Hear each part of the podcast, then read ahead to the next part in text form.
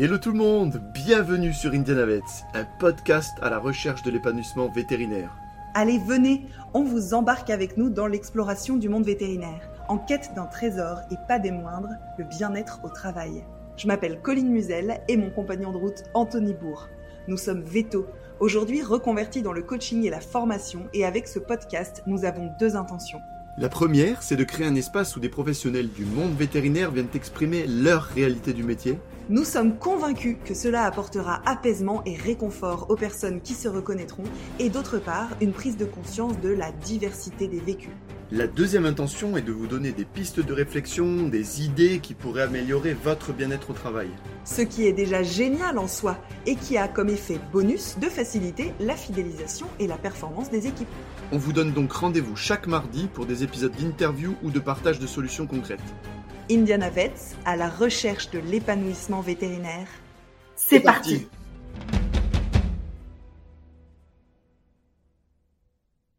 Bonjour tout le monde et bienvenue dans ce premier épisode. Nous vous avons fait un épisode d'introduction pour vous expliquer les raisons pour lesquelles on fait ce podcast et ce que vous allez trouver dedans. Et aujourd'hui, on rentre dans le vif du sujet et j'ai le plaisir de mener cette première interview d'Anthony, qui est donc le co-auteur de ce podcast, donc Anthony Bourg, et euh, dans le souci de se présenter, de vous donner à voir notre réalité, nous avons décidé de, de mener ces interviews, euh, et donc c'est Anthony qui passe le premier, euh, à qui je tiens le micro, donc, et que je vais avoir le plaisir d'interviewer. Euh, déjà, Anthony, avant que je commence, j'aimerais bien que tu me dises comment tu te sens là, euh, de, de juste avant de commencer cette, cette première interview. Bah déjà, bonjour tout le monde et merci pour cette super intro, Colline.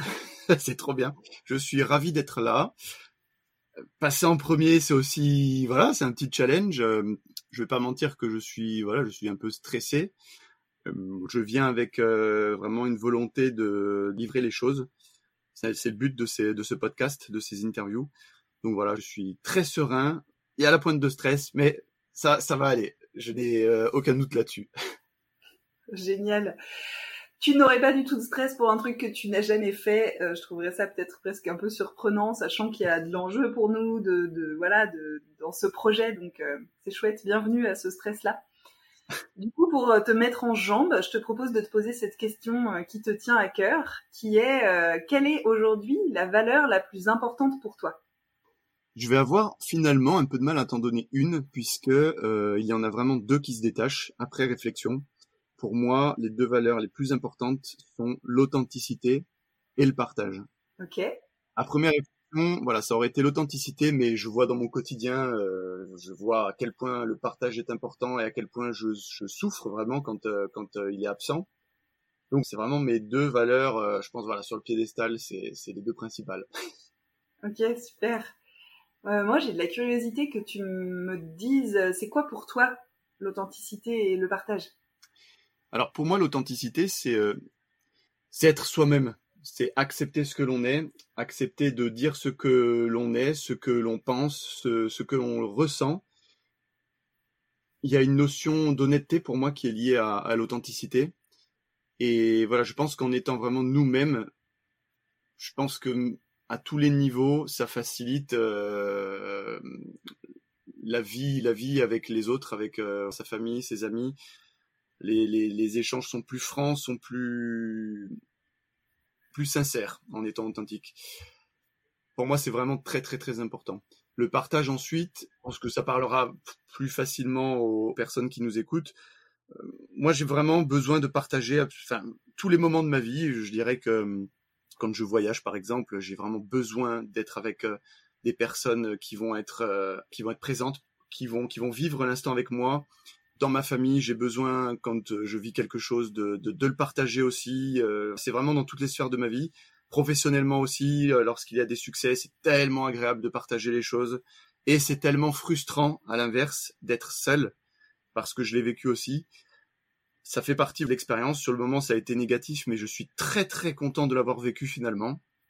Parce que c'est finalement avec ces expériences que je peux parler de ces deux valeurs. Surtout le partage, je te parlais d'expérimenter la solitude. Euh, vraiment là, j'ai réalisé que pour moi c'était fondamental quoi, de, pouvoir parler, de vivre les choses avec quelqu'un. C'est, pour moi c'est fondamental. Hmm, génial. Je te remercie de, de m'inviter comme ça dans, dans, un peu de ton intimité, parce que parler de tes valeurs, c'est quand même parler de quelque chose qui est très intime, qui parle vraiment de ce qui est au plus profond de toi. Donc euh, merci déjà pour ça. Euh, j'ai envie de dire euh, aux personnes qui nous écoutent que tu es mon hippopoulot et que nous avons donc fait la même école. Nous sortons tous les deux de Lyon. C'est là-bas que qu'on s'est rencontrés et que cette cette affinité est née et qui que nous avons nourri au fil des années. Euh, et, et, en même temps, j'ai pas envie d'en dire vraiment plus. Je, je trouverais ça vraiment euh, très très chouette que tu puisses toi, euh, voilà, nous, nous partager euh, ton parcours et tu peux le commencer où tu veux, comme tu veux. Tu vois, c'est ton interview, c'est toi qui choisis euh, comment tu as envie de te lancer. Évidemment, si tu sens que ça t'aiderait que je te pose une question un peu plus précise, je peux le faire. Mais voilà, j'aimerais bien que tu nous racontes, c'est quoi ton parcours dans le monde vétérinaire finalement? Alors, je vais peut-être commencer par, par ce qui s'est passé juste avant l'école vétérinaire, mais très brièvement. Donc, je suis passé par un parcours classique de prépa. D'ailleurs, je, je, je, fais un petit clin d'œil à, à, tous mes, mes camarades de, de la prépa BCPST de Nîmes, car nous étions la première promo de cette prépa. Un peu crash test. finalement, ça s'est pas trop mal passé pour quelques-uns d'entre nous, hein, parce que pour une prépa qui venait de, de, de, de se monter, on a quand même été cinq à intégrer les écoles vétérinaires sur euh, une euh, entre 30 et 40. Bon, ça a été trois années parce que j'ai été cinq demi. Ça a été très très compliqué comme pour beaucoup de monde. Euh, je veux dire, moi j'avais des facilités jusque là. Mais la prépa, ça a été voilà, beaucoup de stress, beaucoup d'épreuves, passer à l'oral tout le temps, l'école, la pression du concours. Comme beaucoup de nos confrères et consoeurs, c'était une vocation depuis mon plus jeune âge. je veux dire, je n'avais que ça que ça en tête ce qui s'avère être une difficulté euh, dans la suite, mais j'y reviendrai plus tard. Voilà, je n'avais vraiment que ça en tête. Donc ça a été beaucoup de pression. Bon, finalement, j'ai réussi euh, à la fin de cette 5 demi à, à avoir mon concours, à intégrer l'école que je voulais. Euh, j'ai choisi Lyon pour plusieurs raisons. Euh, voilà, euh, mes amis y allaient, c'était près de la près de la maison. Je sais que les quatre écoles se valent. Euh, Bon, après, voilà, l'école de Lyon était un petit peu plus réputée que les autres. Hein. Voilà, c'est la première école vétérinaire du monde. Rappelons-le. Non, là, je plaisante. Mais voilà, l'entrée à l'école vétérinaire, forcément, ça a été un peu une délivrance dans le sens où, euh, voilà, la prépa, ça a été vraiment extrêmement dur.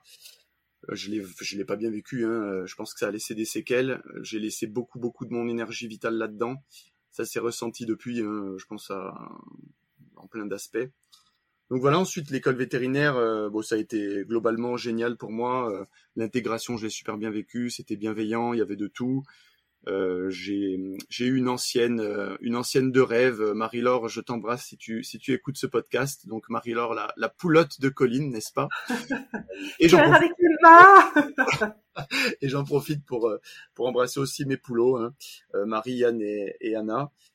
Euh, bon, après, à côté de ça, très vite, il y a eu un bon syndrome de l'imposteur qui est venu s'installer euh, au cours des toutes premières interros, au cours des premiers partiels. Ça a été un peu difficile aussi, vraiment. Je, me disais que j'avais pas ma place euh, là-bas voilà, euh, tout le monde était meilleur que moi. Euh, moi, je galérais sur les TT de génétique avec euh, Françoise Grain à l'époque, n'est-ce pas? Voilà, il y a, eu vraiment voilà un gros syndrome de l'imposteur qui s'est qui s'est vraiment posé. Franchement, je trouve très tôt. Donc ça, ça m'a un peu poursuivi sur tout le cursus. Bon, j'ai réussi, voilà, les, années, j'ai réussi les partiels, même si j'ai eu un certain nombre de rattrapages. Euh, j'ai pu faire une colocation, rencontrer des gens qui sont devenus vraiment des amis euh, intimes, extrêmement proches. Après la sortie de l'école, euh, les mariages, les naissances, c'est devenu ma famille hein, finalement. Donc ça a été extrêmement positif pour moi, pour la, présentation, parce que c'était quand même ta question à la base. Je crois que je suis allé un petit peu plus loin. Donc là maintenant, j'ai, je vais avoir 33 ans dans peu de temps. Euh, voilà, je suis sorti de l'école de Lyon à 26 ans. Hum, sur mon cursus, globalement, qu'est-ce qu'on peut dire? Euh, J'ai toujours voulu faire du parc zoologique. Euh, donc j'ai mon cursus a été un petit peu particulier dans le sens où les vétos que j'ai croisés m'ont déconseillé de faire du zoo euh, trop rapidement. Donc je me suis formé, voilà, j'ai fait énormément de stages, mais vraiment en clinique rurale, aux cliniques canines. Et en dernière année, j'ai fait un tutorat Donc à l'époque, c'était un peu délaissé. Je crois que dans ma promo, j'ai été le seul en 2015-2016 à faire du tutorat à Lyon. Ça m'a appris la pratique. Euh, j'étais content de me savoir quand même relativement autonome sur à peu près tout, parce que je faisais en plus en parallèle des gardes à Villars-les-Dombes, euh, dans une grosse structure de, de canine. Mais voilà, pour la présentation en tout cas du cursus, je pense assez classique. Hein, J'ai pas souffert particulièrement euh, à ce niveau-là. C'est venu un peu plus tard, voire un peu plus tard, rapidement après, on va dire. Oui, c'est ce que j'allais dire. Euh, euh, ok, donc la prépa, ça a été euh, difficile. Vous étiez une promo crash test et au final, voilà, t'as as laissé beaucoup d'énergie dedans, mais t'as réussi ton objectif. L'école, globalement, ce que j'entends, c'est que tu l'as bien vécu et que t'as eu des, des super amis qui aujourd'hui sont encore des amitiés vraiment très très très mmh. proches.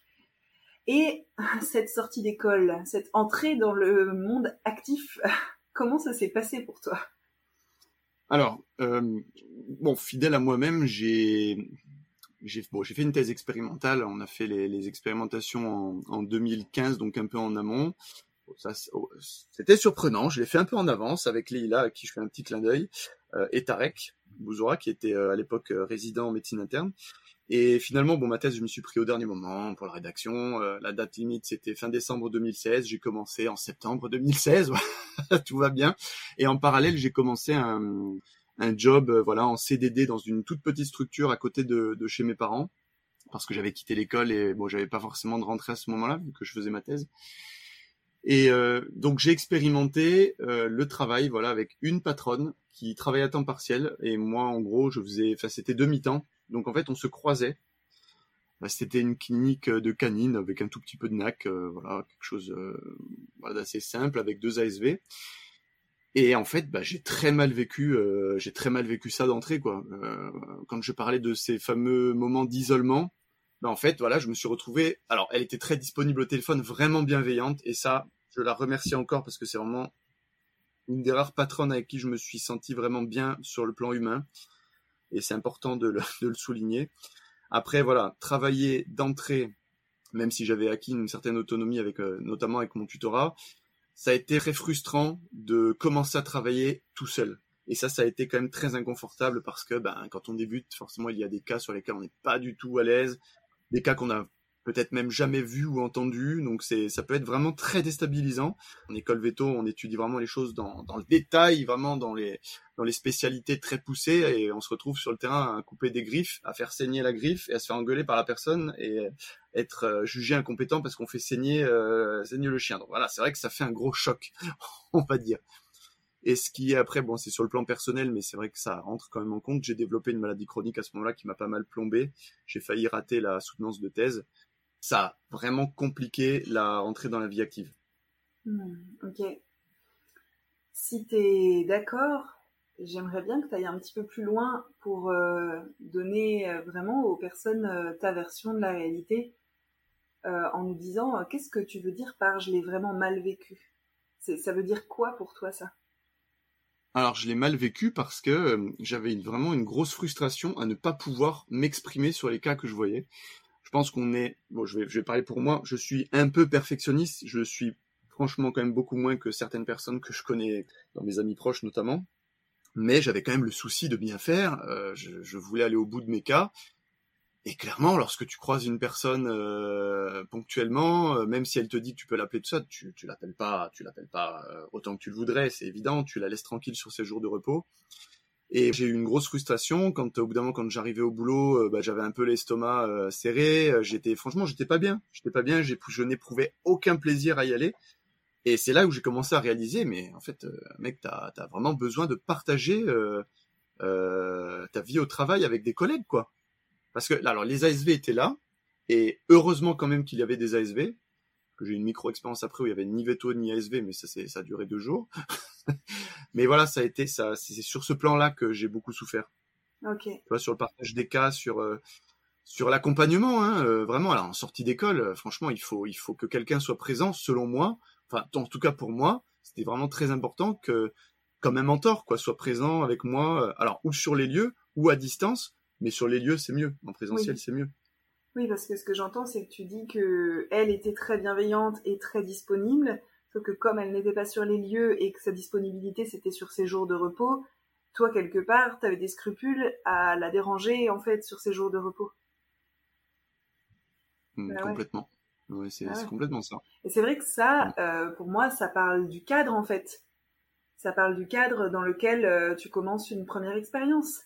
Et que euh, selon ce qui a été exprimé, selon euh, ce qu'elle, euh, ce que cette personne là avec qui tu commencé, euh, elle, avait en tête quand elle disait je suis disponible, appelle, si elle n'a pas explicité, non, non, mais je préfère que t'appelles en fait vraiment. Donc même si c'est mon jour de repos, en fait, vas-y, tu vois, selon l'intensité de l'explicitation ou si c'est un oui, oui, je suis dispo, mais bon, appelle pas trop quand même, s'il te plaît. Tu vois, selon ce qui a été dit vraiment, ce que toi t'as perçu, ce que t'as interprété, ce qu'elle elle voulait, enfin tout ce qu'on, ce qu'il peut y avoir qui, euh, qui floute Mm. la communication, bah c'est sûr que toi, euh, tu t'es retrouvé à pas oser et à vivre cette solitude, même si j'entends que tu aurais préféré une présence physique. Déjà, avoir euh, savoir Mm. que quand tu peux contacter quelqu'un, tu peux vraiment contacter la personne à chaque fois que tu as besoin. J'imagine que ça aurait peut-être changé les choses, mais en tout cas, j'entends, euh, il me semble que c'est le lien que tu faisais tout à l'heure, que cette première expérience professionnelle, aussi pénible fut-elle, euh, elle a aussi permis de mettre en valeur que pour toi, le partage, c'était fondamental. Ouais, complètement. C'est en ça, voilà, c'était c'était relativement négatif euh, sur le sur le moment, mais comme tu dis, finalement, ben ça a permis quelque chose quand même qui n'est pas rien, parce que voilà, je rassure les auditeurs et les auditrices sur le fait que je n'ai pas pondu les deux valeurs comme ça. euh, Colline ne m'a pas posé la question euh, comme ça de but en blanc. C'est vraiment quelque chose qui qu'il faut réfléchir. Et effectivement, euh, cette expérience-là m'a permis, en tout cas, de réaliser à quel point c'était important pour moi. Hmm. Donc euh, donc c'est finalement très positif avec du recul. Ouais. Sur Anthony à l'instant T, c'est c'est important. Ouais, Alors après, vis-à-vis de cette expérience, je voulais partager autre chose qui a été euh, extrêmement dur à gérer. J'en ai un peu parlé sur une page veto euh, il y a quelques temps en commentaire. Ben en fait, j'ai, j'ai bon, je faisais euh, évidemment des, des chirurgies de convenance. Bon, j'ai eu un souci avec un petit chaton euh, qui, qui, qui est venu pour une castration, vraiment le, truc vraiment de routine. Il se trouve, bon, c'est un, chaton, voilà, le testicule était remonté pendant l'anesthésie, donc je lui ai retiré qu'un seul, les personnes sont revenues. Et un mois après, voilà, il me demande de revenir euh, durant une après-midi où il n'y avait personne, je leur dis venez, venez. Et donc le chaton meurt pendant l'anesthésie. voilà, super. Je suis sorti d'école depuis trois mois et il m'arrive cette horreur. Euh, voilà, l'auscultation, aucun problème. Je veux dire, j'ai j'ai uti- utilisé le même protocole, le même dosage que d'habitude. J'ai encore un peu la gorge serrée en en parlant parce que c'était vraiment très difficile à vivre. Parce que, encore une fois, j'étais seul en plus. Euh, c'est quand même, du coup, moi qui ai appelé la, la, petite mamie à qui appartenait le chaton. Super moment. Euh, et en fait, il se trouve que bon, la, la, la, dame à qui appartenait le chaton avait décidé de ne, de ne rien faire, euh, acceptait la fatalité de, de l'événement. Mais sa fille lui a, voilà, lui a demandé de porter plainte, donc euh, c'est allé un petit peu plus loin.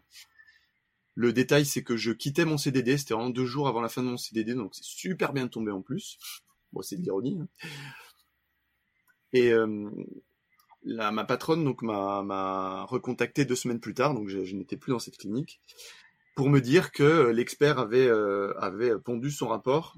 Et là, je vais pas être tendre avec cet expert qui est censé être un confrère. Euh, c'est que cette personne n'a pas fait d'autopsie, n'a absolument pas vu le chaton, et s'est contenté des propos de la fille de la propriétaire qui disait que le chaton avait mangé juste avant le rendez-vous. Et moi, je m'étais quand même assuré, il était 15 heures de l'après-midi, je m'en souviens. La, dame m'avait dit, euh, non, il a mangé ce matin à 10 heures. J'ai aucun problème, surtout, bon, dans, dans le milieu, on, on anesthésie quand même souvent, ou on sédate souvent les animaux, même s'ils ont un peu mangé avant. Donc bon, j'avais regardé, hein, pas de fausse route, rien, et bah, je suis parti comme ça. euh, l'e- L'expert a décrété que c'était de ma faute d'avoir anesthésié ce chaton, euh, sachant qu'il avait mangé avant. Donc vraiment une aberration totale, une aberration totale. Donc bon, euh, ma patronne était un petit peu dans le dur dans le sens où elle avait perdu sa maman vraiment quelques jours auparavant. On s'était beaucoup entraidé entre ma maladie, ça, bon. Euh, et je n'avais pas envie de lui infliger plus de travail, plus d'inquiétude vis-à-vis de, l'affaire. Et donc ça s'est arrêté là. Mais je suis parti avec ça. avec un très très mauvais début. Enfin, franchement, sur le coup, je me suis dit, mais franchement, j'ai absolument pas envie de revivre ça. C'est n'importe quoi. C'est pas professionnel. Euh, en plus, c'est un confrère, donc j'ai vécu ça comme une trahison. Et je veux dire, j'ai quand même perdu un animal sans savoir ce qui s'était passé. Donc vraiment, à tout point de vue, c'était mais c'était une horreur à vivre en fait. Et c'est vrai que je l'ai entendu quand même à quelques reprises que que ça voilà ça a pu arriver qu'au niveau de l'expertise et puis il ait pu y avoir euh, euh, des actes pas très professionnels. Mais là voilà, ça arrivait chez un vétérinaire qui avait euh, quelques mois d'expérience, qui venait de passer sa thèse. Et ben voilà, il est très très mal parti dans, dans, dans sa dans sa vie professionnelle ce vétérinaire là. C'est tout. Ouais. Ouais, j'entends que le fait que ton l'expert ait a priori euh, uniquement utilisé des propos rapportés d'une personne qui n'était pas présente ça. pour euh, effectuer son rapport, moi j'avoue que ça me surprend énormément que ça puisse être considéré un travail satisfaisant pour une personne dont c'est le métier d'explorer ce qui s'est passé. Donc euh, je te crois quand tu dis ça, que c'est que c'est ça qu'il a fait. Et c'est vrai que je me dis bah ça donne pas trop confiance dans la notion de confraternité. Hmm. Bah, ça a été très abîmé. Ouais, pardon, mais c'est voilà, ça a été très très abîmé tout de suite. Tu, vois, tu parles de confraternité. À ce moment-là, j'ai associé la confraternité à ça. Bon, il y a eu d'autres événements euh, avant euh, qui ont été, euh, bon, que je garde quand même un peu pour moi, qui ont été très violents pendant des stages à l'école quand même, surtout en fin de cursus. Mais voilà, c'est vrai que la confraternité, je, me suis dit sur le coup, mais c'est ça la confraternité. C'est, bah, j'ai associé la trahison à la confraternité, voilà, tout simplement. Hein. Hmm. Oui, cette association n'est pas extrêmement euh, aidante pour euh, se lancer, pour oser aller discuter avec les personnes, pour voilà se sentir soutenu, sentir la solidarité, euh, se dire que si on galère, il y aura des personnes qui pourront nous aider. Enfin, j'imagine que ça accentue euh, cette solitude dont tu parlais et qui te fait tellement souffrir, quoi. Mmh, oui, complètement. Oui, mmh. complètement. Hein. Ouais, c'était vraiment un épisode euh, douloureux, euh, surtout que c'est arrivé quand je partais. Donc ça n'a pas pu aller, comme je, disais, à son terme cette histoire. On aurait pu, voilà, demander des comptes à l'expert. Mais bon, voilà, personnellement, j'avais pas envie. J'appréciais beaucoup cette, ma patronne, Pascal. voilà, j'appréciais énormément cette personne et j'avais absolument pas envie de lui infliger d'autres tracas, quoi. Mais après, ça m'a coûté beaucoup. il faut, le dire. Ok. Euh, avec le recul que tu as aujourd'hui, si tu pouvais te, aller dans le passé là et avoir une conversation avec la version de toi qui est en train de vivre ça, comment tu comment tu te comporterais avec euh, cette version de toi passée qui est, en train de vivre euh, toute cette situation terrible là Tu peux aller sur le moment où le petit chat meurt, le moment où tu appelles la petite dame, le moment où tu reçois la plainte. Enfin, tu vois, je, je serais curieuse que tu dises avec euh, la sagesse que tu as aujourd'hui euh, suite à tout ce que tu as vécu, euh, même si bien sûr on est très loin, je dis on parce que je me, je me mets dedans aussi, on est très loin d'être sage dans le sens de maître Yoda, mais il y a un peu plus de sagesse, en tout cas je crois, parce qu'il y a cette notion d'apprentissage dans la douleur qui peut se faire, même si on préfère apprendre, en tout cas moi je préfère apprendre avec un peu moins de douleur, en tout cas avec plus de confort je serais curieuse de voir euh, là, qu'est-ce que qu'est-ce que tu dirais, qu'est-ce que tu ferais, comment tu te comporterais avec ce jeune qui, qui est en train de vivre euh, cette situation? Alors, je n'ai plus forcément le détail exact en tête parce que voilà, ça a été ça a été assez choquant, donc je pense que le cerveau il a aussi euh, bloqué certaines choses.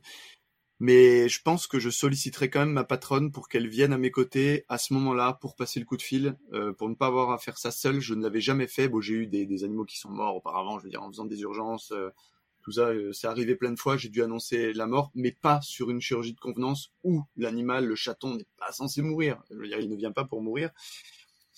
Plus être accusé de, enfin, j'avais 26 ans, j'avais une tête de bébé, bah, c'est le jeune veto, il est incompétent, c'est de sa faute. Bon, je pense qu'être accompagné encore une fois par euh, ma patronne qui avait vraiment de l'expérience, hein, ça aurait pu être aidant. Je leur dis Anthony, écoute, là, euh, fais pas ça tout seul, euh, reste avec Pascal et vois ce qui se passe.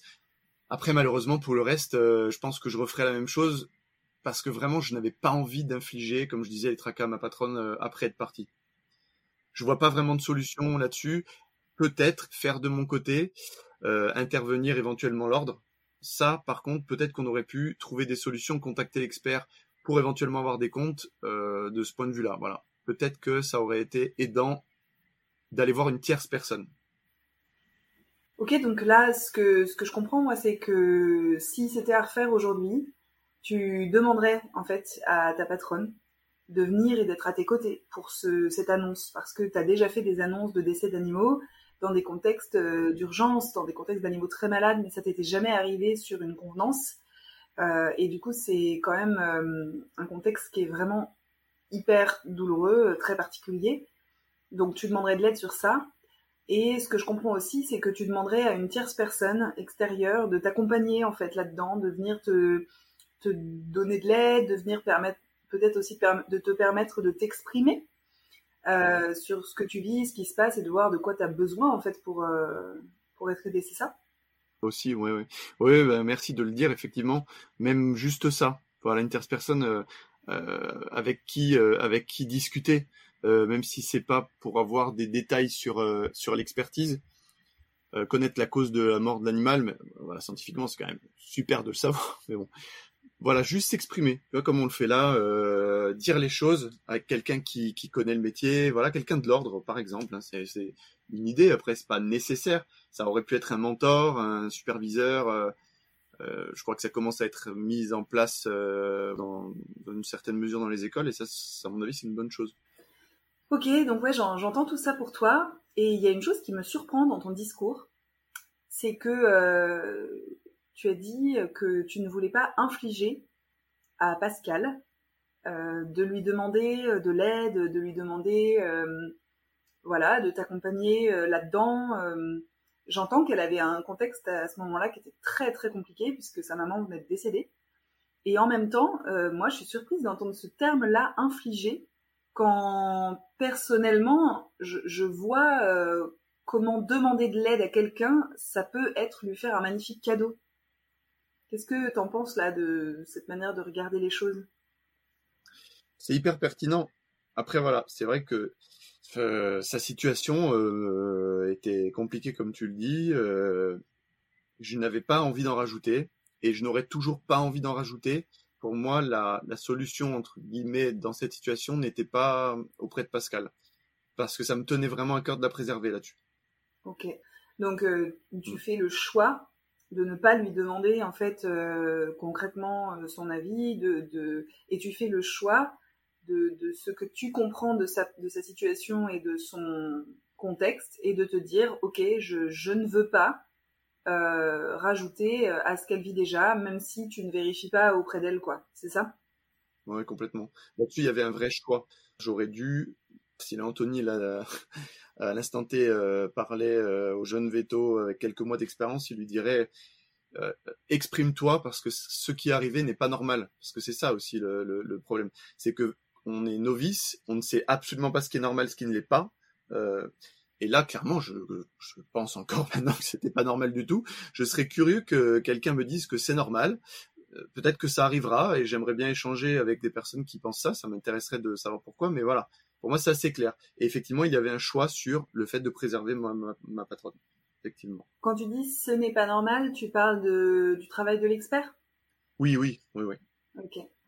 Oui, le fait de, de, de conclure euh, son expertise sans même avoir regardé l'animal ça semble complètement euh, ouais. surréaliste, quoi. Et vraiment, c'est vraiment ce qui est arrivé. Hein. C'est ouais. même encore incroyable de, de penser que ça, ouais, que ça puisse se passer comme ça. Mais ouais, je, je, demande aux auditeurs et aux auditrices de, de bien me croire là-dessus. C'est vraiment arrivé. Ça peut sembler inconcevable, mais ouais.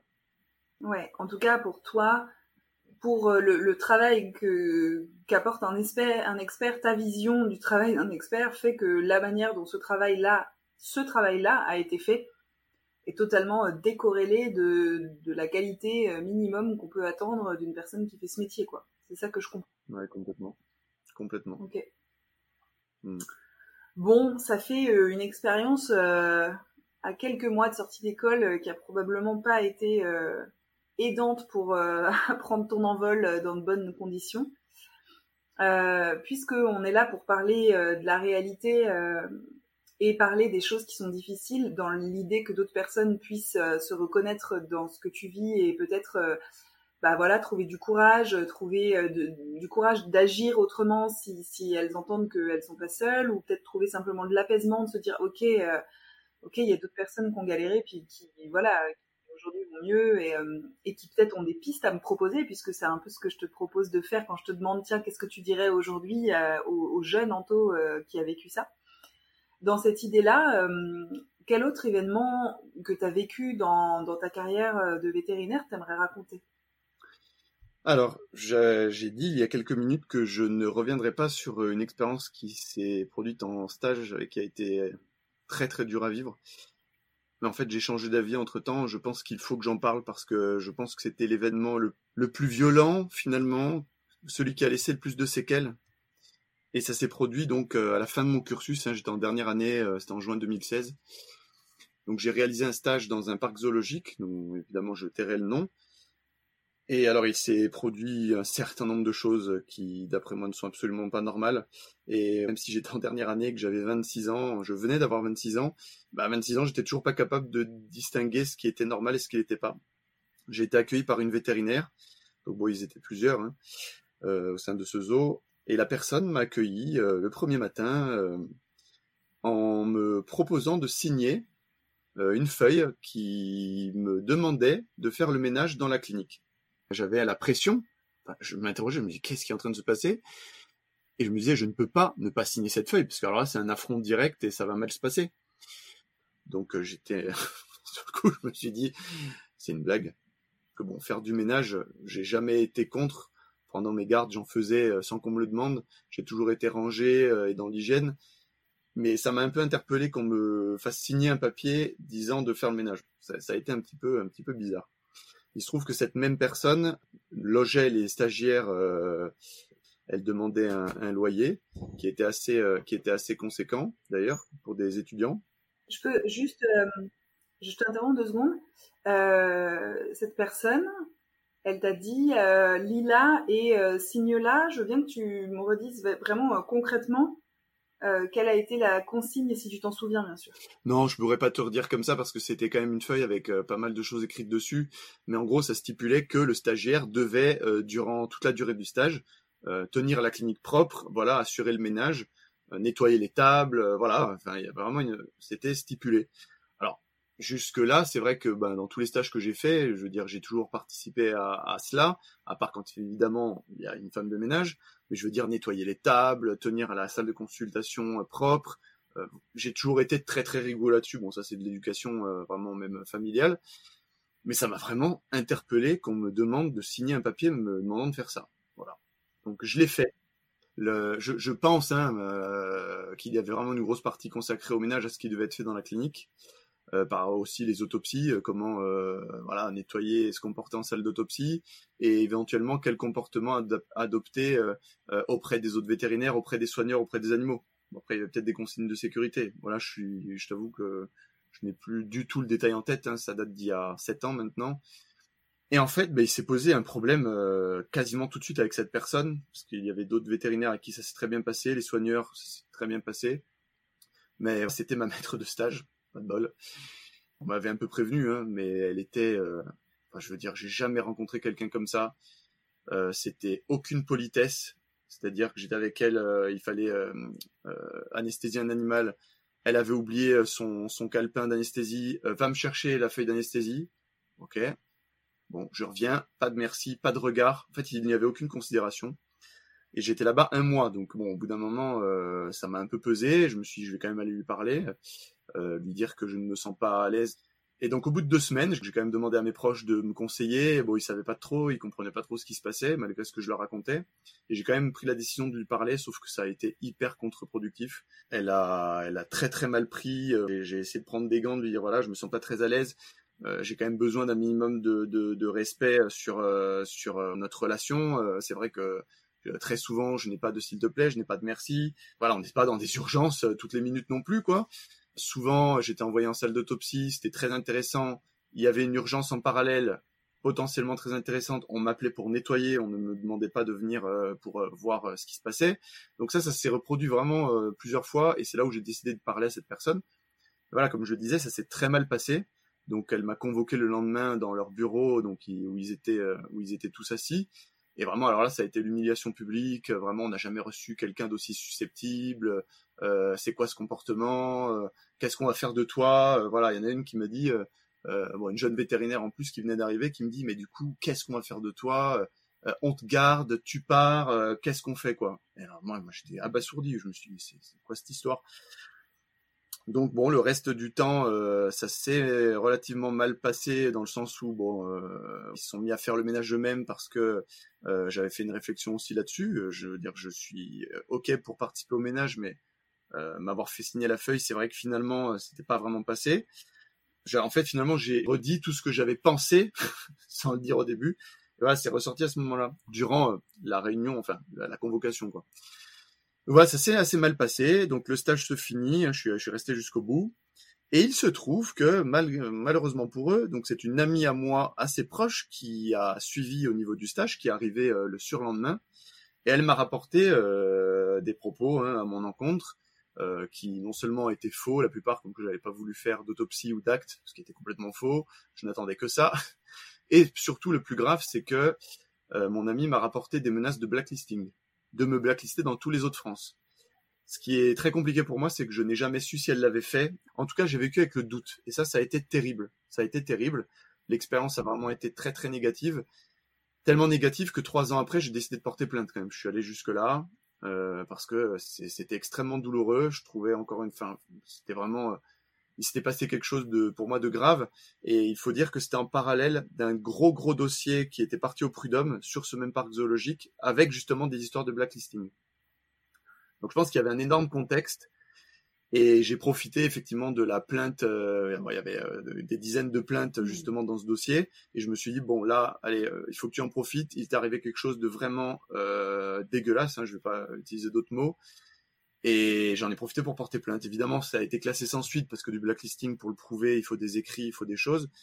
Bon, en tout cas, la personne a sûrement été convoquée, c'est ce qui compte. En tout cas, j'espère. Mais malheureusement, voilà, c'est pas aller plus loin. Je resterai avec des doutes. Et c'est assez dur à porter aussi, quoi. Ouais.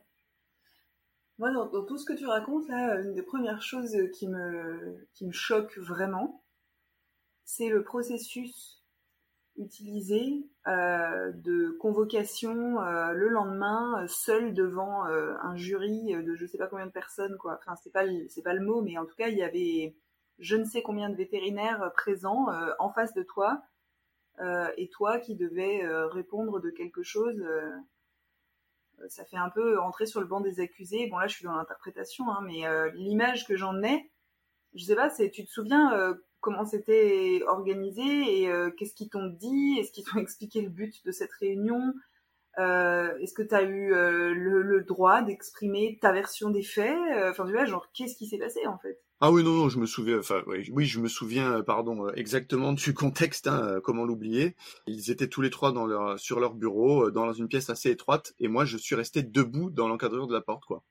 C'était vraiment ouais l'accusé qui reste debout et voilà, c'est la personne à, qui j'étais allé parler, donc ma maître de stage, qui euh, qui a pris la parole et qui m'a qui m'a qui m'a descendu. Après, les mots exacts qui ont été utilisés là, c'est assez difficile. Je sais que l'un d'entre eux a justement dit voilà, on n'a jamais rencontré quelqu'un d'aussi susceptible. Ce que je demande, c'est de la politesse, donc euh, c'est pas non plus euh, le bout du monde, quoi. Ça a été des mots durs, comme je te disais, la, la, la, la, plus jeune veto qui me qui qui parlait un peu pour moi. Bon, du coup, qu'est-ce qu'on fait de toi Tu restes? Je crois qu'elle a utilisé le mot tu te casses donc euh, bon, c'était sympa. Hein. Donc moi là-dessus, ben je, je me souviens plus ce que j'ai dit. Pareil, hein, ça a été une stupeur. Euh, j'ai essayé de me défendre sur euh, la raison de la discussion que j'avais entamée hier avec ma maître de stage. Comme quoi voilà, si ça passait pas avec elle après, que si elle ne voulait plus rien entendre, j'entendais, mais que j'étais là un mois, j'avais payé son logement en plus, bon. et ça m'intéressait, je veux dire, j'étais, c'est quand même, le but de ma vie, hein, c'était ma vocation, c'était d'être dans un parc zoologique. Ok. Euh, ouais, j'entends et je, je, je, je, ne peux qu'imaginer, parce que je n'ai pas vécu ça, mais je ne peux qu'imaginer euh, comment tu as pu te sentir et ce que ça a pu euh, créer d'avoir trois personnes comme ça face à toi qui te demandent pas ta version des faits, qui sont dans l'accusation et dans le reproche et pas dans la compréhension, la recherche de compréhension de qu'est-ce qui a déclenché ce, cette bah, cette conversation que tu as eue avec ta patronne, enfin ta maître de stage, pardon. ben voilà, je, je, me dis, ok, tout le monde est resté, enfin, ces personnes-là sont restées bloquées sur la version de, de, cette, de cette personne-là, j'ai l'impression. Et il n'y a pas eu de, de curiosité, de, de présomption d'innocence, quoi, genre taxé de, de susceptible, point barre, quoi. C'est chaud. Enfin, je, je, comprends que ce soit une des pires expériences que tu aies vécues je te propose de refaire, euh, de refaire la même question que j'ai fait tout à l'heure, parce que je pense que si euh, des jeunes vétos vivent des choses similaires dans certains stages, dans certains internats privés, dans des structures comme ça où il y a une forme de prestige et une espèce de liste d'attente où on veut y aller et serrer les dents coûte que coûte parce qu'on se dit que c'est ça euh, la clé pour démarrer sa carrière. C'est ok en fait de faire ses choix. et moi, j'ai envie de voir si toi aujourd'hui, tu pouvais retourner euh, dans le temps et tu pouvais avoir une conversation euh, à un moment euh, avec Anthony qui est en train de vivre ça ou qui vient de vivre ça. Qu'est-ce que tu lui dirais, quoi? Très intéressant. J'aurais adoré qu'une personne me contacte comme ça pour me conseiller. Ce que je lui dirais, alors il y aurait un certain nombre de choses hein, parce que ça a vraiment été quelque chose de très très très très dur dans ma vie. Hein. C'est vraiment cataclysmique pour moi ce qui s'est passé bah, D'une part, je dirais euh, tous les jeunes vétos, tous les étudiants, effectivement, de ne pas accepter n'importe quoi. Franchement, moi j'ai un, adage, c'est quand il y a un doute, il n'y a pas de doute. J'ai été en doute devant la feuille, bah en fait il n'y avait pas de doute, il fallait pas la signer. Il y a un moment, euh, j'aurais dû lui dire, écoute, moi je suis tout à fait, tout à fait open, je le fais toujours, euh, de participer au nettoyage de la clinique. Par contre, m'engager en signant quelque chose pour nettoyer toute la clinique, qu'elle soit propre pendant le mois, Très sincèrement, ce n'est pas mon rôle, je ne suis pas venu en stage pour ça. Il y a un autre problème qui s'était d'ailleurs euh, produit, euh, euh, parce que j'ai peut-être fait l'erreur de, de, communiquer sur deux problèmes à la fois lorsque j'ai parlé à ma maître de stage, c'est qu'à aucun moment ils ne m'ont consulté sur ce que je recherchais en stage. En fait, pour eux, voilà, c'était à l'appel, hein, toute l'année il y a des stagiaires, c'est un moyen pour eux de tenir leur clinique propre, et au final, on s'en fout que ce soit des troisièmes années, des dernières années, au final, on leur fait faire toujours la même chose, les injections, les trucs. En fait, c'est il n'y a pas de, il a pas de spécificité en fonction de, du stagiaire. Et donc je dirais effectivement aussi à, à l'étudiant que j'étais encore, ben de, d'être assez clair sur euh, mes attentes, parce que on n'est pas, euh, on n'est pas des sous-fifres en étant étudiant ou stagiaire ou quoi que ce soit. Euh, il y a des, êtres humains qui cherchent quelque chose. Moi, je cherchais de l'expérience dans le dans le parc zoologique. Eux, éventuellement, des mains qui pouvaient les aider pendant l'anesthésie, à préparer certaines choses, donnant donnant. Là, moi, j'avais pas cette impression-là. Et c'est vrai que je conseillerais Anthony de 2016 de d'exprimer clairement les choses. Après, sur la forme, sur la discussion que j'ai eue avec ma maître de stage qui a tourné un peu en cacahuète, très sincèrement, j'ai pas de solution évidente euh, qui aurait empêché ça. Peut-être qu'il aurait fallu accepter l'idée que le stage se passe comme ça, que c'était une durée limitée, qui se finissait deux semaines après. C'est avaler des couleuvres, quoi. Après, est-ce que c'est une vraie solution? Ou alors partir, parce que finalement, euh, quitter ce stage en émettant euh, une raison pas forcément vraie, hein, mais dire que voilà, il y a une urgence, je dois partir, pour éviter que les choses s'enveniment. Je suis un peu confus là-dessus parce que je, je prône vraiment la, la, communication, tout point de vue. Est-ce que j'ai été maladroit? Sûrement. Je ne serai jamais parfait et je n'étais sûrement pas du tout à ce moment-là. Je pense avoir été très poli et calme pour moi, c'était très important d'aborder le sujet et j'étais, je pense vraiment, face à des gens qui n'étaient pas capables d'entendre euh, ce que j'avais à leur dire. Et là-dessus, euh, comment faire autrement, c'est assez délicat là-dessus. Je suis assez ferme sur le il ne faut pas accepter n'importe quoi. Ça, je pense que c'est vraiment très, très, très, très, très important. Il faut s'exprimer. Après, concernant le blacklisting, c'est quelque chose de tellement euh, vicieux et de tellement... on ne peut jamais savoir ce qui se passe par téléphone ou par, par message c'est très pernicieux et là-dessus, pareil, c'est quelque chose qui s'est toujours produit dans l'histoire de l'humanité. Je pense que ça se produira toujours. Après, est-ce qu'il faut en avoir peur? C'est ça la grande question, parce que, par exemple, l'ami qui m'a répété les choses a eu mm. peur d'être elle-même blacklistée lorsque j'ai porté plainte et que je lui ai demandé d'intervenir. Parce qu'il y a ça. Hmm, bah oui. Évidemment. Ok. Bon, bah ça fait un gros, une grosse couleuvre à digérer, ça, quand même. ouais, quand même. c'est un gros dossier, ouais. Ouais. Moi, je voudrais rebondir sur une chose que tu as dit. parce que euh, tu parlais de, de, ta communication, que c'est important de s'exprimer, tu dis que tu n'as certainement pas été parfait, que voilà, tu le seras jamais parce que tu es un humain et tu peux pas être parfait, il n'y a pas de but à la perfection. Euh, moi, ce que je voudrais souligner ici, c'est que la communication, ça implique au moins deux personnes. Et donc, t'as beau avoir les meilleures compétences de la Terre, si en face la personne a décidé de ne pas communiquer, choisi de ne pas euh, créer les conditions d'une qualité de relation qui permet de communiquer, bah en fait, tu es limité dans ce que tu peux faire. Tu es limité dans euh, le pouvoir que tu as pour créer une communication de qualité qui permet d'exprimer les choses, de résoudre les problèmes, de résoudre les conflits, etc. Donc, euh, tu vois, peut-être pour, euh, pour éviter la culpabilité ou en tout cas pour en limiter la culpabilité, se rappeler que euh, tu peux, quand il y a une autre personne qui est impliquée, tu n'as de pouvoir que sur toi, sur ce que tu dis, quand tu le dis, comment tu choisis de le dire, etc. Mais en fait, en face, une fois que c'est sorti de ta bouche, t'as plus aucun pouvoir. Et si quelqu'un a décidé euh, de ne pas t'écouter et que tu avais tort et que et que ou quoi que ce soit, bah en fait, euh, t'as beau être une personne extrêmement douée en communication, il peut ne rien se passer, quoi. Voilà, j'avais envie d'ajouter ça parce que je crois que c'est important à avoir ça à l'esprit pour euh, voilà pour se rappeler que notre pouvoir est limité et nos limites c'est pas confortable et en même temps euh, savoir où elles s'arrêtent ça permet aussi de laisser à l'autre sa responsabilité et donc de s'alléger euh, mais c'est un sujet sur lequel on reviendra certainement dans, en long, en large et en travers tout au long de cette aventure Indiana Bets. Euh, je voudrais euh, voir avec toi s'il euh, y a une dernière expérience que tu aimerais raconter et peut-être l'expérience qui t'a amené à, faire les choix que tu as fait professionnellement dans les toutes dernières années là qui se sont écoulées. Alors déjà, avant de répondre à cette question, je voulais te remercier parce que c'est vraiment hyper apaisant et hyper réconfortant ce que tu as dit au sujet de la communication.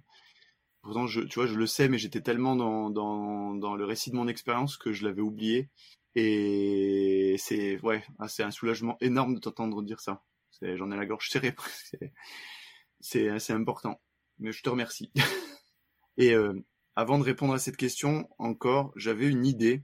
Enfin, j'ai une idée qui est, qui est venue euh, pendant que tu parlais, en parallèle. Souvent, durant nos stages, et là je m'adresse aux étudiants, je ne sais pas si ça a évolué, mais ce sont les maîtres de stage qui évaluent les étudiants. Et moi, je dirais, pourquoi pas aussi l'inverse? Pourquoi les maîtres de stage euh, auraient le droit d'émettre un feedback et pas l'inverse? Pour moi, pour euh, assurer que ce genre de choses ne se reproduisent pas, il ne s'agit pas de faire du blacklisting à l'école, hein, parce qu'on rentrerait dans le même mécanisme de blacklister des structures, mais par contre, de donner un feedback. Durant ce stage, j'ai eu affaire à des professionnels très compétent, très euh, très humain. Euh, euh, j'ai en revanche été un petit peu déçu sur telle partie. bon, bref, je pense que ce serait hyper pertinent d'instaurer du feedback des étudiants envers les structures. Je pense que ce serait un système d'auto-évaluation, voilà, permanence. Alors ça vaut aussi pour les cours à l'école veto. Bon, ça on va pas rentrer dans le dans dans dans dans ce détail-là, mais en tout cas, finalement, tu vois, ça m'est venu, tu m'as demandé qu'est-ce que tu, tu, pourrais apporter au Anthony euh, d'il y a sept ans, ben, au sortir de cette expérience, instaurer un feedback, participer à l'école avec d'autres étudiants, instaurer un feedback. Oui. Inversé. Oui, en fait, un feedback bilatéral. Oui, exactement. Et, euh, et en ayant à l'esprit euh, quelque chose que je trouve très, très, très important, c'est que tous les mots exprimés par une personne parlent de la perception de cette personne. Hmm. Et donc, quand, euh, par exemple, moi je suis étudiante et je fais une recherche pour un stage et je lis des, des bons feedbacks et je lis un ou deux feedbacks où je me dis oulala là là, ça je sais pas si ça me conviendrait, bah remettre en question en fait euh, dans le sens pas de, dans le sens de douter de, de, la véracité des propos et se dire tiens mais concrètement ça veut dire quoi? Hmm. Qu'est-ce qu'elle entend cette personne là par euh, ce maître de stage il est trop dur? Ou cette maître de stage elle est pas patiente? Qu'est-ce qui s'est passé en fait? Concrètement c'est quoi les faits? C'est tu vois pour pour aller vraiment sur euh, au plus près possible de ce qui est factuel pour pouvoir se projeter dans le truc et se demander tiens mais moi je pense que je pourrais supporter ça. Parce que j'ai des parents qui fonctionnent comme ça et du coup j'ai l'habitude. Ou euh, tu vois parce qu'il y a certains mots qui peuvent être euh, très très forts en émotion en tout cas déclencher des très fortes émotions. Alors que si on les questionne, si on demande ce qui s'est passé, si on prend le temps de, grâce à ce feedback, aller chercher un peu plus de détails et tout ça, ça peut permettre de se faire une idée vraiment beaucoup plus précise et donc d'aller avec une connaissance des choses euh, et des risques en fait parce que c'est ok que ce soit pas euh, qu'il n'y ait pas de structure où euh, ça se passe 100% bien. Il y a forcément des avantages et des inconvénients dans toutes les structures, mais en fait les connaître grâce au feedback et peut-être grâce à, au questionnement de la personne qui a fait du feedback, et ben ça peut permettre de se faire une idée encore plus précise et qui aide à savoir à quoi s'attendre et du coup à pouvoir se préparer à euh, voilà euh, à, bah, demander de l'aide, à se soutenir, à dire les choses euh, spécifiquement si on voit qu'il est en train de se produire ce qu'on pouvait, ce à quoi on pouvait s'attendre, etc. Mmh. Je, en tout cas, c'est, c'est, ça demande de la compétence, ça demande de se poser des questions, mais pour moi, tout ça, ça s'apprend. Et du coup, ça fait vraiment partie des choses qui peuvent s'apprendre, pas que à l'école veto d'ailleurs, hein, mais de, de se poser certaines questions et apprendre à chercher les faits dans l'histoire, moi, je suis la première à me laisser embarquer par mmh. l'émotion de la personne. Je suis la première à, à, croire tellement tout ce que la personne me dit que j'oublie de regarder. Attends, concrètement, factuellement, là, tu dis il a été hyper méchant, mais il a dit quoi? Il s'est passé quoi? C'était quoi le contexte? Genre euh, pour pour euh, vraiment euh, sortir de l'émotionnel et aller sur ok, mais concrètement, c'est quoi qui se passe et comment moi je pense que ça peut m'aider à me faire une idée sur j'ai envie d'y aller ou j'ai pas envie d'y aller quoi. Et c'est pas facile de faire ça. Non, après c'est vrai que à l'époque c'était comme ça. On avait un prof référent à chaque étudiant. Je sais pas, je ne sais pas toi si c'était déjà le cas, mais euh, périodiquement on avait un rendez-vous, un entretien avec ce, ce, prof référent qui était attitré. Et je pense que bon, dans mon cas peut-être que euh, on n'a pas assez échangé. Ça, je n'ai aucun souvenir hum, dans le détail. Surtout que c'était vraiment fin de cursus, comme je disais. Donc. Mais c'est vrai que le, le, le, prof qui est mentor, qui est euh, qui supervise, je sais plus, le référent, bref à l'école pourrait avoir ce rôle-là, d'aller un peu plus loin, tu vois, de demander le retour. Et effectivement, je pense que ça devrait être son rôle d'échanger, aller voir exactement ce qui s'est passé factuellement. Bon, après, comme tu l'as dit, ça demande d'être formé. voilà. Ouais, ouais, c'est clairement pas euh, sous prétexte qu'ils sont très très compétents dans leur domaine. C'est clairement pas spécifiquement des compétences de prof au départ d'aller explorer la réalité. Euh, là, clairement, je sais que quand je parle de ça, c'est ma casquette de coach qui s'exprime explorer la réalité d'une personne, explorer quels sont les faits, de quelles sont les histoires, de quelles sont les perceptions, euh, ça s'apprend. Hein. Mais bon, voilà, peut-être que ça fait partie des choses qui seraient chouettes à mettre euh, quelque part dans le cursus. euh, mais j'aimerais bien maintenant que tu répondes à ma question quand même, parce que je suis curieuse ce que tu racontes. Alors oui, je vais pouvoir répondre à ta question, Colline. Enfin, alors j'aimerais parler donc de ma dernière expérience euh, professionnelle dans le milieu vétérinaire en tant que praticien. C'était pour un CDD en Corse en 2019. Je suis venu en tant que saisonnier. Euh, on était deux d'ailleurs. Euh, une, collègue à moi qui est venue en tant que saisonnière aussi. C'était un CDD vraiment, euh, on, l'a très vite compris, qui permettait aux, deux patrons de souffler un peu parce que l'activité sur le reste de l'année était très dense. Et en fait, il, il se libérait vraiment du temps l'été pour respirer, ce qu'on peut comprendre. Par contre, bah, la charge du travail, euh, elle nous retombait dessus, c'est-à-dire qu'on était, euh, je pense, six jours dans la semaine à la clinique. C'était pas forcément des journées entières, mais on avait vraiment cette sensation d'y passer notre vie, avec des gardes de nuit, les gardes de week-end. On avait des fois deux week-ends dans le mois. c'est vrai que c'était très dense, sachant qu'à l'époque, je savais déjà que les gardes, euh, je, les vivais assez mal. L'expérience a duré cinq mois. Et il y a eu un événement sur lequel j'aimerais revenir qui a été vraiment euh, la goutte d'eau, euh, parce que sur ce, CDD, j'ai fait un burn-out, hein, j'ai perdu 15 kilos, je ne mangeais plus, ça a été vraiment extrêmement difficile à vivre. Et je pense que revenir ensemble sur cet événement, ça va parler à pas mal de monde, je pense, peut être intéressant. Donc, lors d'une garde un soir. Donc je reçois une femme qui arrive avec un chihuahua qui avait été euh, mâché par euh, un husky. Donc le chihuahua n'était pas en très bon état. Donc j'observe l'animal, bon, je, le prends en charge comme je peux, euh, avec une réanimation sous oxygène, une radio, les poumons en mauvais état. Je, le prends en charge vraiment comme je peux, avec mes compétences, mes ressources du moment, etc. Le chien meurt une heure et demie après, malgré les, premiers soins. Il meurt en plus dans mes bras lorsque je le transportais d'une pièce à l'autre.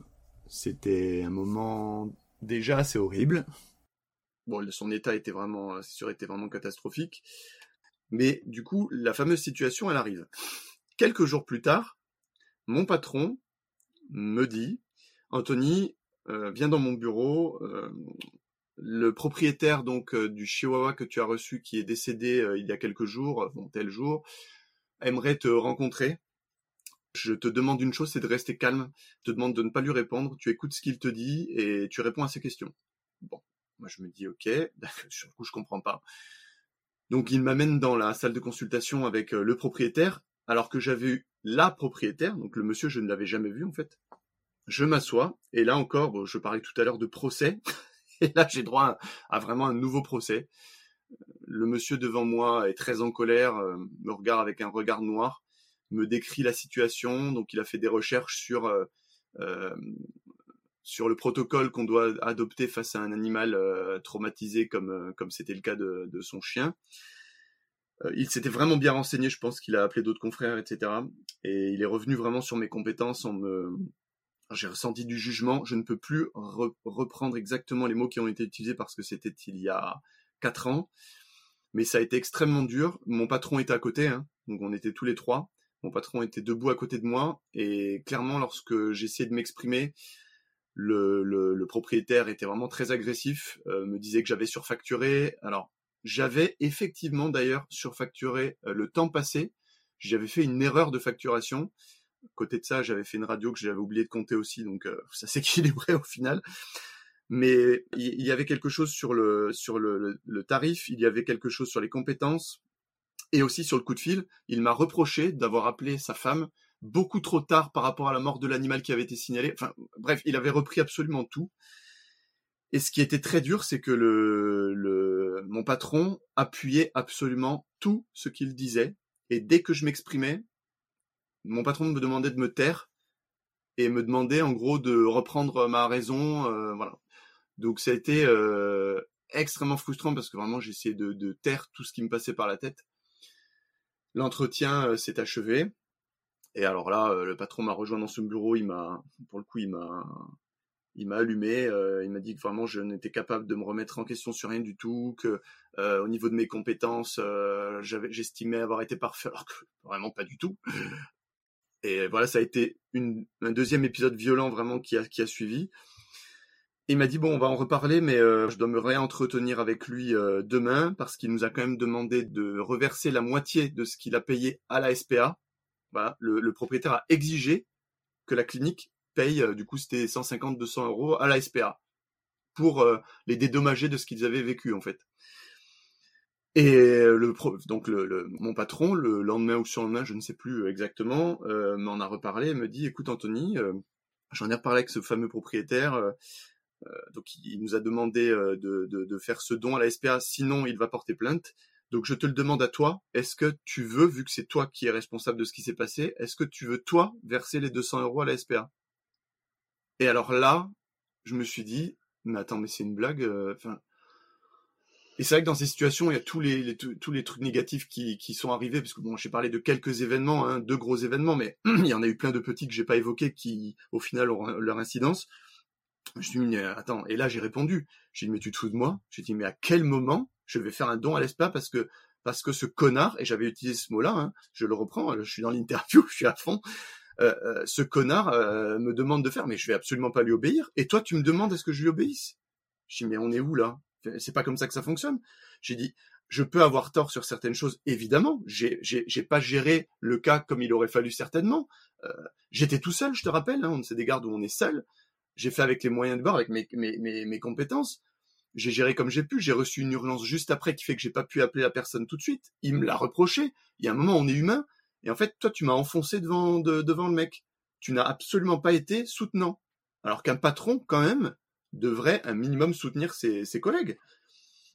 Donc nouvelle trahison, hein. c'est vraiment violent à vivre. Je tiens à dire que ces, événements, je parle du parc zoologique et de celui-ci, ont laissé des séquelles psychologiques assez importantes. Dans cette expérience finalement de CDD en Corse, je suis parti vraiment euh, dégoûté, donc avec un burn-out, avec une charge de travail énorme, En plus, en estimant vraiment être payé très mal par rapport à la charge de travail apportée, donc on touchait la convention collective, hein, on, s'en sortait rarement au-dessus de 2005-2600 mmh. euros net en, en, travaillant vraiment pressé comme des citrons, comme je disais à l'époque. donc tout ça fait que on s'en dégoûte, surtout qu'à l'époque je fréquentais le milieu extérieur. Par milieu extérieur, j'entends hors veto. Encore, c'est la première fois de ma vie où j'ai vraiment fréquenté le, milieu hors veto et où j'ai réalisé qu'on était payé d'une manière très euh, faible par rapport à l'investissement, par rapport aux études, etc. C'était donc un tout. Je finis là-dessus, mais voilà, l'argent c'était vraiment euh, un truc en plus.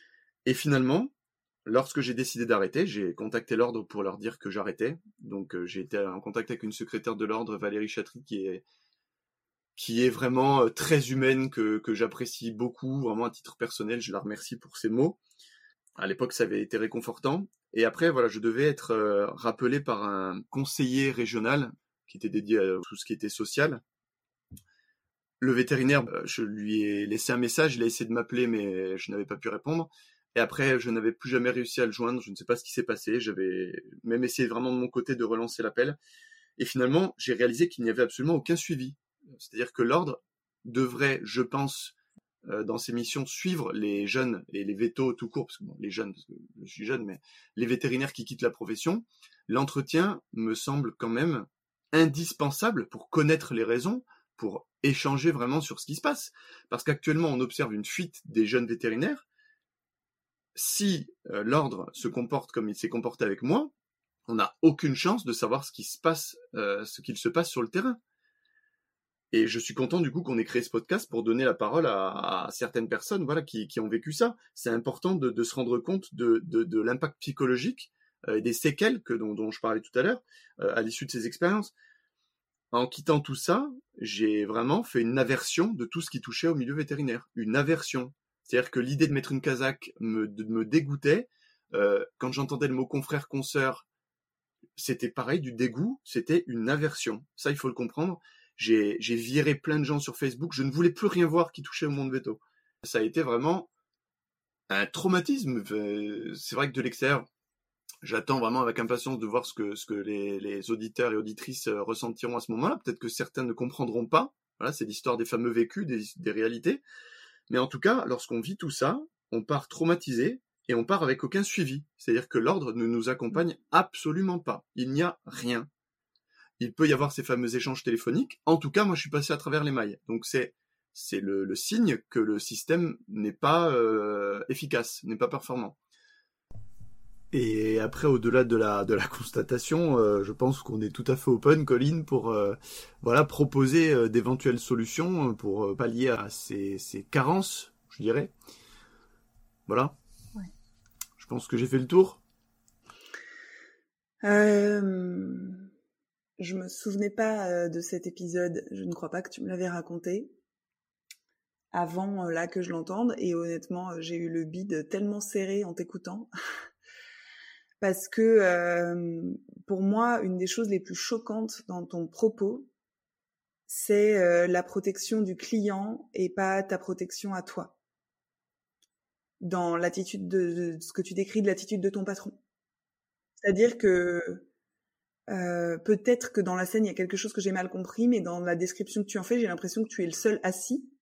Alors, je sais pas si le monsieur était assis face à toi. Oui, je n'ai pas parlé de ça. Le monsieur en face de moi était assis, effectivement, euh, face à moi, et le patron était à côté de moi debout, mais à côté de moi, euh, face à nous deux en fait.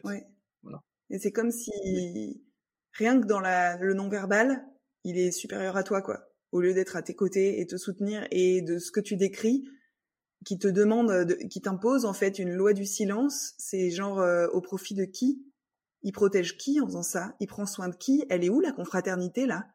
Comment c'est possible de, de, en fait, euh, pour surtout, surtout, surtout pas vouloir prendre un procès que t'aurais largement gagné parce que t'as fait ton travail. tu vois? Genre mmh comment il peut être en vénère contre le vétérinaire et pas contre le propriétaire du husky? C'est quand même c'est quand même pas toi qui a bouffé le chihuahua et c'est toi qu'on défonce. Alors que toi, tu as fait ton mieux, que tu as mis toutes les ressources, tu as fait tout le nécessaire, et ton patron ne te défend pas. cette personne ne prend pas ta défense, cette personne n'a aucune attitude confraternelle. Moi, je trouve ça mais tellement choquant. Et après, on s'étonne que les jeunes, oh là là, dis donc, ils sont trop sensibles, machin. Bah non, en fait, c'est juste horrible. Comment comment on est censé bien vivre le fait de de, de, de, se faire imposer un silence et, euh, et de pas pouvoir euh, expliquer son point de vue à quelqu'un qui est en colère et euh, derrière de te faire demander tu veux les payer toi les sous? Bah non parce que j'ai rien fait de mal en fait. Je vais pas payer une faute que je n'ai pas commise. Enfin tu vois il y a un côté ah, waouh. Wow. merci d'avoir partagé ça parce que je peux imaginer que même si ce sera évidemment pas le même chihuahua et le même husky et le même euh, propriétaire. Euh, il y a plein de personnes qui ont vécu des choses vraiment choquantes comme ça dans la gestion euh, de la confraternité euh, face à du conflit avec la clientèle en fait. Et je mmh. pense que c'est moi ça me rappelle vraiment une fois où au contraire j'ai été particulièrement soutenue par mon patron qui est vraiment venu dire à la dame de bien fermer sa bouche que j'étais compétente et que si elle était pas contente elle pouvait partir. Oh et ça avait été extraordinaire de me sentir soutenue comme ça, donc je peux imaginer à l'inverse comme ça a été violent pour toi. Merci d'avoir euh, d'avoir posé ça. Ah, c'est lourd à c'est lourd à, à, à rapporter. Hein. Je, t'avoue que me replonger dedans, là pour le coup, euh, j'ai des émotions qui me sont qui me sont remontées. Il n'y a pas de prise de conscience dans ces dans ces moments-là en face de la violence qu'on vit et du manque de soutien, parce qu'après le manque de soutien de cette personne, il y a le manque de soutien de toute la profession à travers l'ordre. Et ça, ça, ça nous tue et ça ne nous donne absolument pas envie de continuer.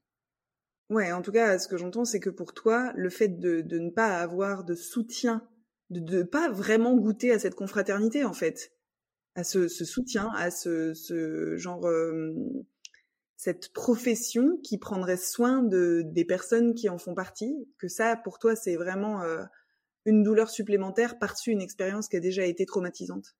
Oui, oui, complètement, parce que comme je disais au tout début de l'épisode, pour moi c'était une vocation. Euh, moi, je suis très, j'aime beaucoup l'aspect communautaire, en tout cas vétérinaire. À l'école, euh, j'adorais ça, j'adorais qu'on soit un groupe uni autour de valeurs, autour d'expériences. Et pour moi, vraiment, ça avait un sens, la confraternité, parce que j'aime être dans l'aide, dans l'entraide, j'aime être dans le partage, j'aime être dans l'écoute. Et là, il n'y avait rien. il n'y avait rien de ce qui me semble être le minimum. Ça devrait être le minimum. Je veux dire, on étudie quand même pendant sept ans. Et lorsqu'on arrête, il ne se passe rien. C'est-à-dire que tout cet investissement, bah, et même, je veux dire, si on réfléchit même financièrement, ça, ça coûte cher de former un vétérinaire et on les laisse fuir entre guillemets fuir parce que enfin moi je considère que j'ai pris la fuite hein, je me suis vraiment barré pour ma vie hein. il y a un moment où quand on perd 15 kilos et quand on, vit ça euh, c'est on essaie de sauver sa vie hein, à ce moment-là eh ben écoute Anto j'ai envie de te remercier euh, pour le courage dont tu as fait preuve en fait en osant euh, ouvrir la porte sur le passé et sur ces événements particulièrement douloureux pour toi euh, et j'ai envie de m'adresser aux personnes qui nous écoutent pour vraiment leur dire, en fait, ce qui me vient là en, en, repensant à tout ce dont on vient de parler et tout ce que tu as déposé, c'est que ce n'est pas à l'extérieur de vous dire comment vous devez vivre quelque chose. Et ce n'est pas à l'extérieur de juger de l'impact que quelque chose a sur vous. Ce que je veux dire par là, c'est que si vous, vous vivez quelque chose d'une manière qui est traumatisante, c'est ça votre réalité et c'est la seule chose qui compte. Et que euh, des personnes ne comprennent pas, des personnes veuillent minimiser, des personnes veuillent vous rassurer, etc., mais que ce ne soit pas ce dont vous ayez besoin, euh, eh bien, dans ce cas-là, euh, je vous invite à vous faire confiance et à vous donner toute la légitimité de ce que vous ressentez. Si vous vous sentez extrêmement mal, si vous vivez les choses avec une violence extraordinaire par rapport à ce que les gens peuvent percevoir, c'est ça votre réalité. Et c'est de ça dont vous avez ensuite besoin de prendre soin. Et peut-être que par euh, diverses méthodes d'accompagnement ou par le temps ou par des conversations avec des amis, vous arriverez à prendre de la distance et à vous apaiser, à vous soulager de et à, et à en fait porter un regard différent sur ces douleurs. Mais dans un premier temps, vraiment, euh, faites barrière euh, à toutes les personnes qui pourraient euh, vous dire oh oui ah dis donc ah quand même ah tu le prends comme ça et qui ne comprendraient pas vous si vous votre réalité est que ça a été extrêmement violent c'est ça qui compte et c'est ça dont vous avez besoin de prendre soin. Est-ce que tu aimerais ajouter euh, une dernière chose, Anto, avant que qu'on se dise au revoir pour cette interview?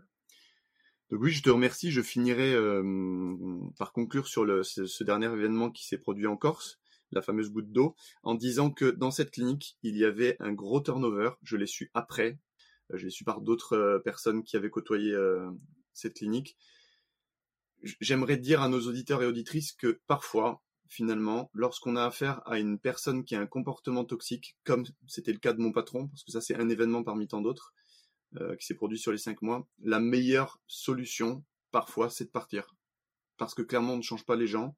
Et là, dans ce cas-là, je pense que voilà, le CDD s'arrêtait ça tombait très bien. Hmm, ouais, absolument. Et alors, je suis euh, totalement, totalement d'accord avec toi. Ce qui me fait boucler en disant, puisque tu parles de comportements toxiques, en fait, ces comportements vont avoir un impact différent chez les personnes, en fonction des tempéraments, en fonction des sensibilités. Et du coup, l'idée, c'est vraiment d'être à l'écoute de soi, de son ressenti, de sa manière de vivre les choses, de la façon dont on se sent impacté en positif ou en négatif par quelqu'un, et de s'autoriser à être la personne qui part et à être celle qui ne tient pas parce que pour elle ou pour lui, c'est trop difficile. Et même s'il y a plein de personnes qui restent euh, euh, ou que le, on, on, tourne, euh, on fait partie du turnover le plus rapide qu'il n'y ait jamais eu, parce que d'habitude les autres mettent six mois avant de se barrer et que nous, en fait, au bout de deux, on est parti. Bah, si c'est ça qui est bon pour soi, c'est hyper important d'arriver à s'autoriser ça. Et je, du coup, je le redis parce que je crois que pour les jeunes, il y a tellement d'injonctions que c'est pas forcément facile d'arriver à s'écouter, mais en fait, réussir à petit à petit se faire confiance et s'écouter et oser partir euh, quand ça ne va pas, quitte à mieux revenir après, réouvrir une conversation et tout. Parfois, la, fuite, le départ est, est une excellente solution. Donc, euh, osez le faire si vous sentez que c'est une solution qui est juste pour vous, quoi. Complètement. Merci, Anto, pour cet euh, échange. Euh, pour ton authenticité et pour le partage que tu as apporté. Je crois que tu as bien nourri tes valeurs euh, aujourd'hui et je me réjouis vraiment de la suite de cette aventure à tes côtés. Eh bien, je veux aussi maintenant te remercier Colline pour euh, ta présence et ton écoute. Tu as été une super intervieweuse et je voudrais dire à tous nos auditeurs et auditrices qui, qui ont été là jusqu'au bout déjà merci et j'espère vraiment de tout cœur que le, mon témoignage aura apporter un peu de réconfort à ceux qui, se reconnaîtraient et qui auraient vécu des situations similaires. J'ai hâte d'être au prochain épisode et je vous souhaite à tous une bonne fin de journée. À très bientôt. Merci d'avoir écouté cet épisode d'Indiana Vets. Toutes vos réactions, vos questions, vos impressions sont les bienvenues et vous pouvez nous les partager sur la page Facebook du podcast ou bien directement par Messenger à Anthony Bourg ou Colin Musel. Vous pouvez vous aussi contribuer à diffuser du bien-être dans la sphère vétérinaire, aux professionnels, aux étudiants et aux étudiantes, en partageant cet épisode et en en parlant autour de vous. Et on vous dit à très bientôt pour la suite de notre exploration à la recherche du bien-être vétérinaire. Ciao